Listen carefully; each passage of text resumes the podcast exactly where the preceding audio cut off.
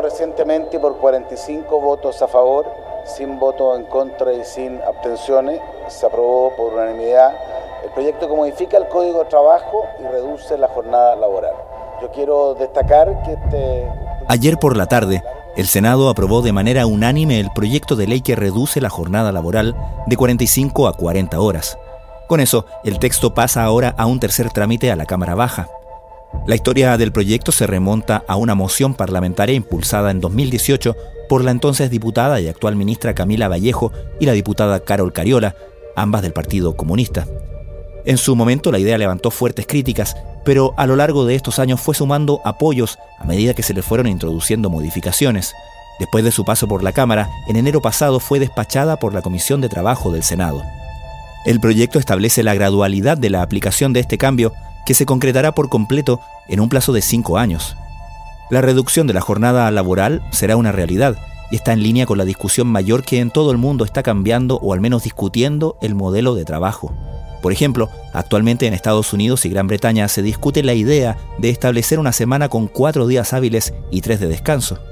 Para varios especialistas es justamente en ese norte que la aprobación del proyecto de las 40 horas es un paso positivo en el objetivo de alcanzar una mayor flexibilidad laboral. Miremos qué han hecho los países que legalmente han reducido la jornada laboral. La mayoría de los países lo hacen junto a una agenda de flexibilidad laboral, por lo que te digo que la flexibilidad laboral permite aumentar la productividad de la empresa. La economista Elisa Cabezón es directora de evidencia del Laboratorio de Políticas Públicas Pivotes y ha estudiado el impacto de la flexibilidad laboral o la falta de ella en el mercado del trabajo y en especial sobre la brecha de género. Con ella conversamos hoy.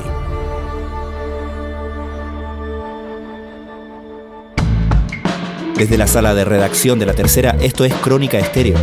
Cada historia tiene un sonido. Soy Francisco Aravena. Es miércoles 22 de marzo. El proyecto de 40 horas es una oportunidad para seguir profundizando en la flexibilidad de la jornada laboral en Chile.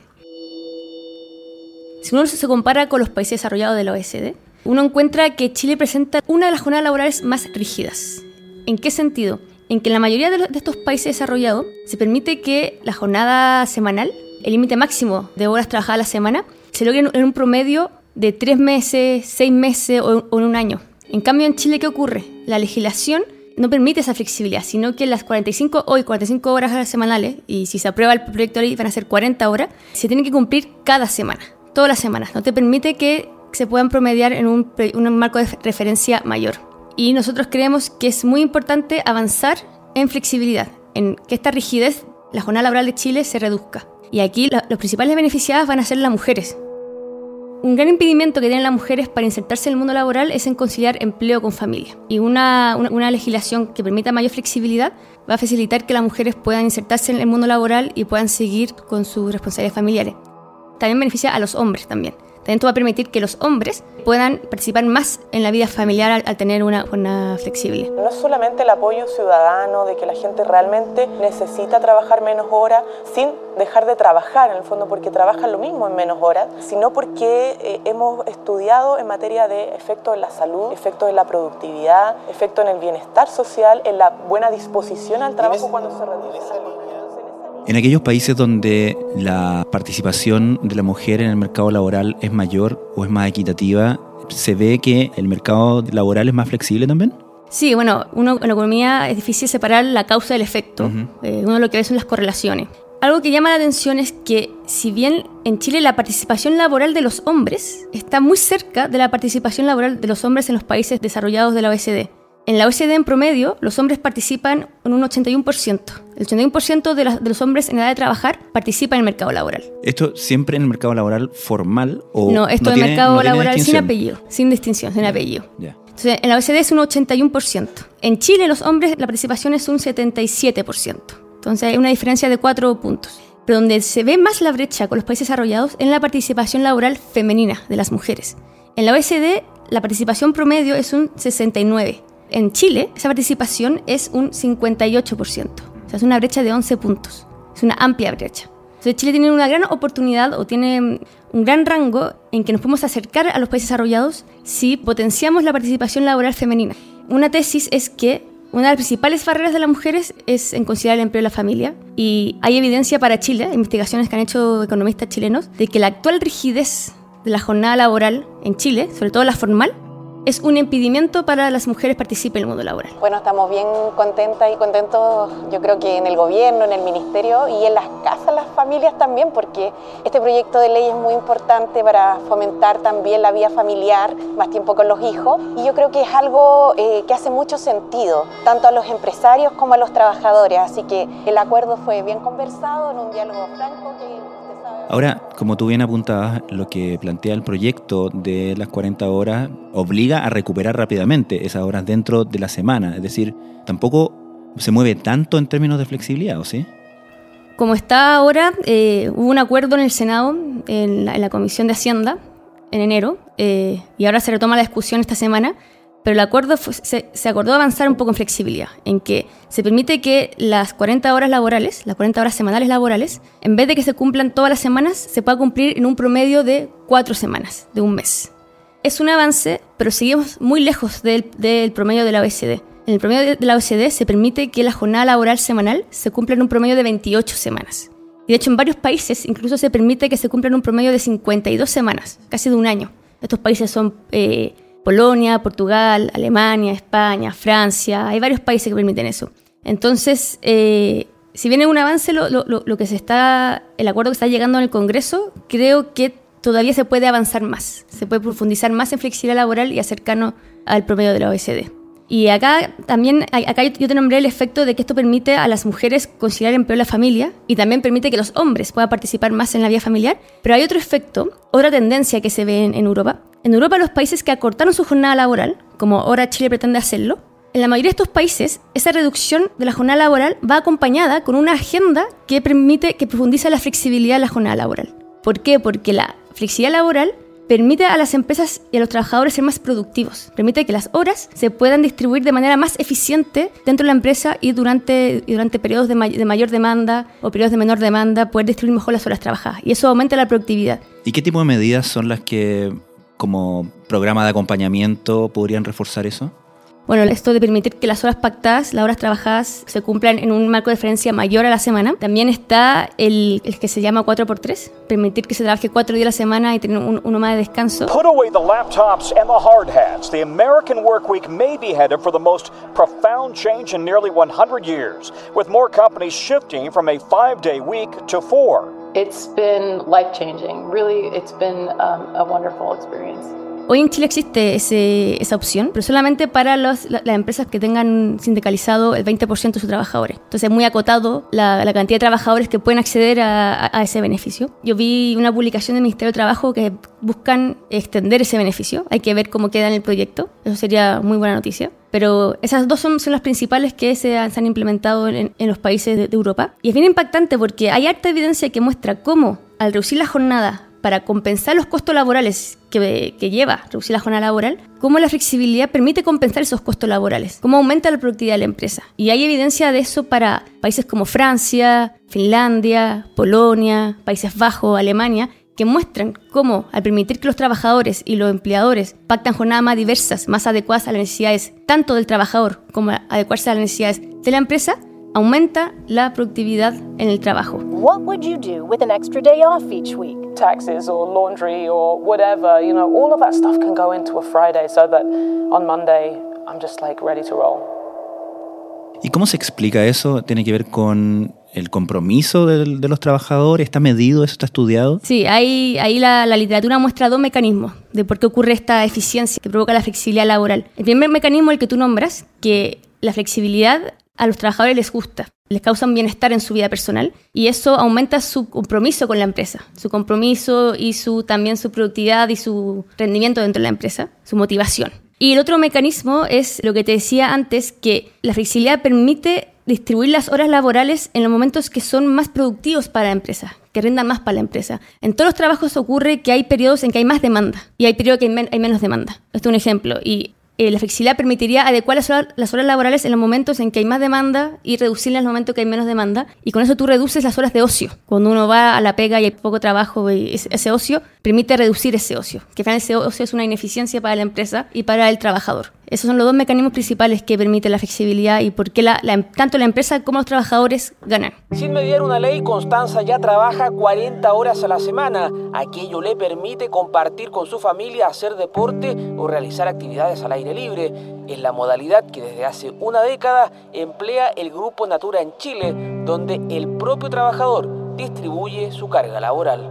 Para mí la comparación más visible es que en un horario de invierno yo puedo salir de día Ahora parece tener un, respaldo transversal la idea de las 40 horas y en general la de avanzar en flexibilidad. Sin embargo, cuando esta idea se empezó a plantear y cuando se, presentó el proyecto de ley, hubo muchas voces críticas que planteaban, entre otras cosas, argumentos que por lo menos parecen bastante racionales al, al verlo desde afuera.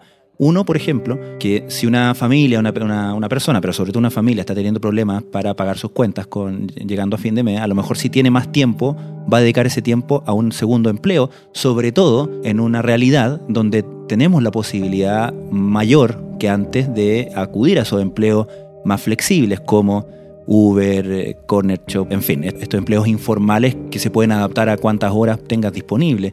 ¿Qué nos dice la experiencia comparada al respecto? ¿Y por qué crees que esas críticas no se han escuchado tanto ahora? Bueno, ese riesgo está, y ese riesgo se decía mucho en el gobierno de Piñera II, me acuerdo, ¿cierto? Hace cuatro años, eh, este era el debate a las 40 horas, y, se decía eso de que la reducción de la jornada laboral de 45 a 40, eh, eso podía provocar que la gente, las 40 horas no eran suficientes y buscara un segundo empleo. Eh. Entonces, por eso, en ese debate se abrió la puerta a discutir de, de decir, ya, ok, reduzcamos la jornada laboral, pero esto junto a flexibilidad laboral. Hubo un sector que empezó a decir eso, ¿ok? Miremos qué han hecho los países que legalmente han reducido la jornada laboral. La mayoría de los países lo hacen junto a una agenda de flexibilidad laboral, por lo que te digo que la flexibilidad laboral permite aumentar la productividad de la empresa. Si aumenta la productividad de la empresa, eso puede traducirse en que uno, aumenten los empleos, o que no se reduzcan los empleos por esta baja en la jornada laboral, o dos, que aumenten los salarios. Se puede traducir en eso, aumentar la productividad del, del trabajo. Pero ahí se abrió otro sector que criticaba la flexibilidad laboral. ¿Y cuál era su argumento? Decían que la flexibilidad laboral llevaba a la precarización del empleo. ¿Por qué? Decían que al haber flexibilidad se podía dar escenarios de abusos, en que el empleador tuviera toda la incidencia de la, de, la distribución de las trabajadas y que al final esto resultaba en que el trabajador tuviera menos protección social o que trabajara más horas, que tuviera una sobreexplotación, que trabajara más horas. Esa fue una crítica que se ha instalado en el debate cuando se habla de flexibilidad laboral, de que esto vaya a la precarización. Pero cuando uno ve vuelve a, ver los países europeos y lo que se ha escrito sobre los países que han logrado reducir la jornada laboral, que se encuentra que esa precarización laboral se puede evitar si se implementan dos condiciones en la legislación. La primera condición es que se coloque un límite máximo de horas diarias, horas semanales trabajadas. Y eso está. O sea, es el proyecto de ley de 40 horas. Eso, eso, eso ya está. Y la segunda condición es mejorar los mecanismos para que la empresa con el trabajador puedan negociar y puedan llegar a acuerdos que beneficien a los dos. Y una forma que ayuda en esa negociación son los sindicatos. Entonces, en Chile, la mayoría de los trabajadores no están, no están sindicalizados. Entonces, habría que avanzar en, fortalecer más mecanismos de diálogo entre el empleador y la empresa. Y una forma que puede ayudar en esto es permitir que los trabajadores individualmente pacten con el empleador y que cada empresa ofrezca un menú de alternativa de flexibilidad laboral que sea transparente y que sea transparente para evitar los abusos y que el trabajador individualmente que no esté sindicalizado pueda elegir la alternativa que más se adecue con su realidad. Y eso también se puede avanzar. En 1926, Henry Ford instituted a five-day, 40-hour work week with no loss of pay for having Saturdays off, what's now the standard in American workplaces. Now there's a push to consider a four-day, 32-hour work week, again with no loss in pay. But how practical is that? Una nueva reducción de la jornada, ahora a 40 horas, vuelve a estar en el tapete. Parte del programa de gobierno del presidente Boric avanzar gradualmente en aquello y fue uno de los temas abordados en el primer Consejo Consultivo de las Pymes. Hace algunos años que en esta empresa dedicada a la venta de productos de limpieza industriales ya venían rebajando la jornada de trabajo, pero hace unos seis meses todos sus empleados, más de 70, tienen las 40 horas. Nosotros vamos a empujar este proyecto hasta las últimas consecuencias. Eh, tenemos la convicción de que este es un proyecto necesario, bajo las recomendaciones de la OIT, bajo el estudio de salud laboral que tenemos. La verdad es que es urgente empezar a reducir la jornada laboral. Este proyecto hay que empujarlo y aunque tengamos que enfrentar esta discusión en el Tribunal Constitucional, no sería la primera vez que tenemos que hacerlo. Estás escuchando Crónica Estéreo el podcast diario de la tercera. Hoy, la economista Elisa Cabezón directora de evidencia del Laboratorio de Políticas Públicas Pivotes, destaca la aprobación del proyecto de ley de reducción de la jornada laboral a 40 horas semanales como un paso hacia una mayor flexibilidad laboral.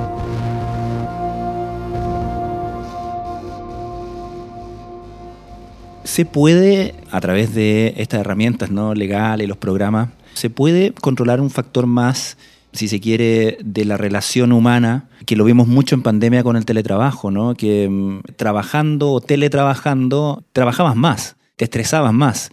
Ese tipo de, de, interacciones en estos grandes cambios de modo de hacer las cosas, ¿pueden contemplarse en una legislación o en medidas desde, desde lo público? Sí, bueno, ahora está, está un proyecto de ley para institucionalizar el teletrabajo. Y ese otro debate que se está, se está implementando. Si el tema del el teletrabajo, claro, como tú bien dices, si no se colocan los resguardos adecuados, puede provocar que el trabajador trabaje más y que la vida familiar con la vida del trabajo se confundan y el trabajo absorba la vida familiar, que es justo lo, opuesto que se buscamos con la, con la, flexibilidad. La flexibilidad lo que busca es facilitar la conciliación entre el trabajo y la vida familiar. Entonces es muy importante que esta nueva ley de teletrabajo, que se está discutiendo también, coloque las, los resguardos adecuados para, para evitar eso. Ahora, yo de mi experiencia, primero, el teletrabajo también a quiénes beneficia. Beneficia también a, los trabajos de mayores sueldos. No todos pueden mm, teletrabajar. El porcentaje de trabajos que pueden teletrabajar. Cuando yo trabajé en el gobierno, a mí me pidieron hacer como una estimación a través de la encuesta de empleo. Y yo estimaba que los empleos teletrabajables eran pocos, un 20, 30%, no es mucho, y estaba concentrado el mayor ingreso. Entonces, si bien hay que avanzar en la ley de trabajo, hay que ser consciente de que eso no le llega a todos los trabajadores. Trabajadores de menores ingresos no pueden teletrabajar, pero a esos trabajadores yo creo que una correcta normativa de flexibilidad laboral los puede ayudar mucho, sobre todo a las mujeres sobre todo las mujeres que tienen hijos en el colegio o en el jardín infantil. Y ahí hay que avanzar mucho. Y de hecho lo más preocupante es que las brechas en la participación laboral se acentúan hacia los quintiles de menores ingresos, es donde más se acentúa la brecha de participación laboral. Las mujeres están más excluidas. Y además en esos tipos de ingresos es donde la legislación de las 40 horas más se les aplica. Por eso creo que es muy importante que esta legislación de 40 horas venga con una, buena agenda de felicidad laboral que ayude a estas mujeres. I've been studying work since the 1980s and I've never seen anything like what's happening today. Pandemic fueled anxiety is surging around the world. In the US, more than half of all employees report feeling stressed a lot of the day. Job quits are at record levels, running at 4 million a month. People are burning out. In response, a growing number of companies are offering a four day, 32 hour week, but with five days of pay. Actualmente en otros países, por ejemplo en Estados Unidos, en Reino Unido, se está discutiendo la idea de la semana de cuatro días hábiles en lugar de, cinco. ¿Tú crees que es un debate que se emparenta en ese sentido con esto? Que hay que mirar en términos de cómo está cambiando en general el mapa del trabajo en el mundo. Esa es una, buena herramienta, el 4x3. Cuatro días trabajando de, de trabajo y tres días de descanso. Hoy está en la legislación. El Código de Trabajo permite pactar que el empleador pacte con la empresa ese tipo de horario. El problema es que ese tipo de horario, esa, esa herramienta solo está disponible para las empresas que tienen 20 o 30% de sus trabajadores sindicalizados, que es la minoría de los trabajadores del país. Claro, pero uno imagina que para que una medida así tuviera sentido, tendría que ser, más allá de una posibilidad, un nuevo sistema, ¿no? Porque está todo eh, estructurado en torno a lunes, lunes a viernes día hábil, ¿no? Eh, desde qué sé yo, los colegios, a todas las cosas que se tienen que sincronizar para que la vida familiar efectivamente pueda enriquecerse con, con un día de descanso más, ¿no? No, sí, estoy de acuerdo contigo. Ese 4x3 eh, habría que ver para qué trabajo es aplicable. por ejemplo, para una profesora que trabaja de lunes a viernes, Tal vez para ese trabajo en particular, como por ejemplo de la de profesora, para ella tal vez no es aplicable mm. esa herramienta en particular. Tal vez para ella es aplicable otro tipo de herramienta. Por ejemplo, que no tenga que estar 45 horas todas las semanas de lunes a viernes. Tal vez permitirles que, permitirles que algunos días de la semana pueda salir antes para estar con sus hijos o, otra necesidad que tenga. No necesariamente el 4x3. Pueden haber otras herramientas que se adapten mejor a, su realidad. Y ahora que es importante que estas, estas herramientas de flexibilidad no sean solamente para las mujeres, eso tiene que ser para hombres y mujeres por igual. Si bien las mujeres tienen derecho a participar más en la vida laboral, porque el trabajo las enriquece, las empodera, la autonomía económica, da muchos beneficios, también los hombres tienen derecho a participar más en la vida familiar.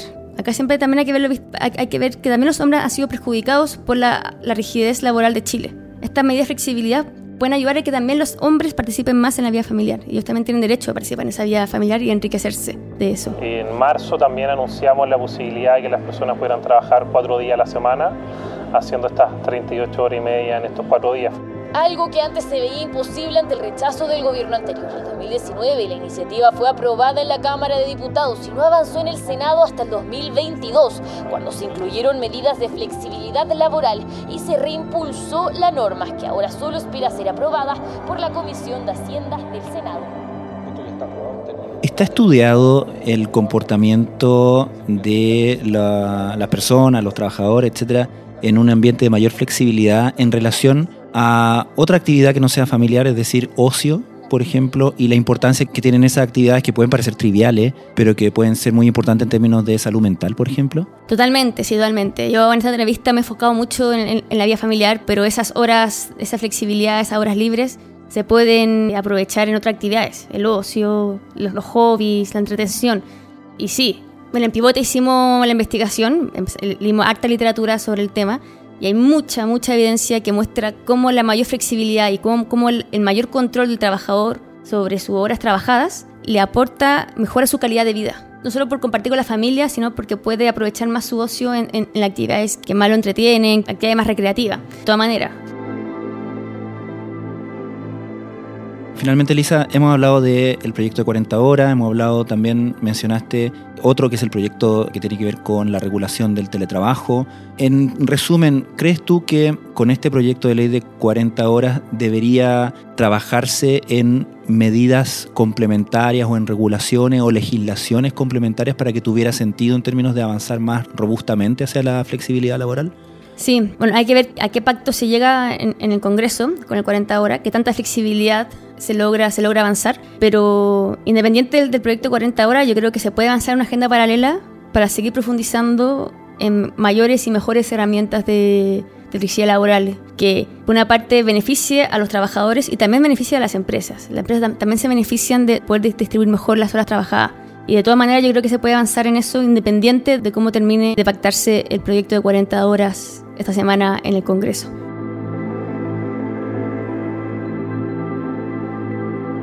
Elisa Cabezón, muchísimas gracias por esta conversación. Muchas gracias.